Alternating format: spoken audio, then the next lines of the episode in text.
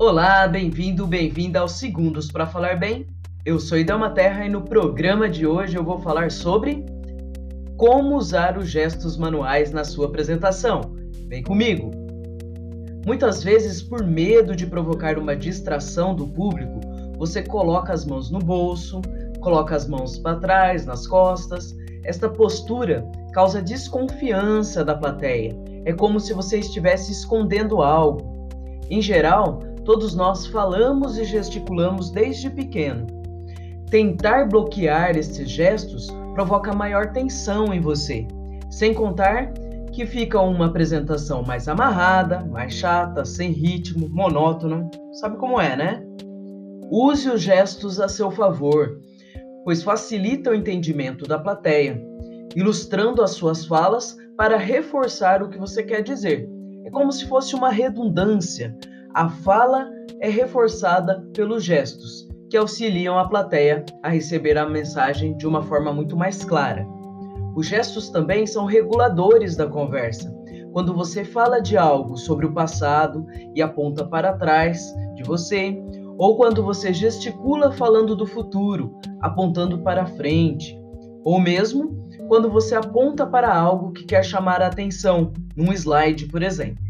Estes gestos são ótimos para dar aquela animada na sua fala, sem contar que nas aulas e nas apresentações online eles são fundamentais para manter a atenção dos ouvintes. Já por outro lado, atente-se aos gestos que você deve evitar. Não cruze os braços ou as pernas, porque causa uma sensação de fechamento, afasta você da plateia Evite também os gestos pacificadores, que são aqueles que você fica se tocando durante a sua fala, pois vai transmitir medo e insegurança. E nunca aponte o dedo para o seu interlocutor, vai gerar uma certa intimidação. Acima de tudo, deixe as suas mãos visíveis e faça movimentos no chamado retângulo mágico, entre a linha do pescoço e a linha da cintura.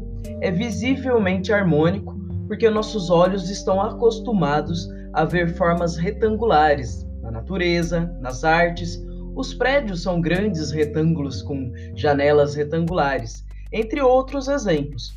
Por isso, gesticule dentro deste retângulo formado pela parte superior do seu corpo. Treine usar os gestos a seu favor. Nada de ficar parado como uma planta durante a sua apresentação.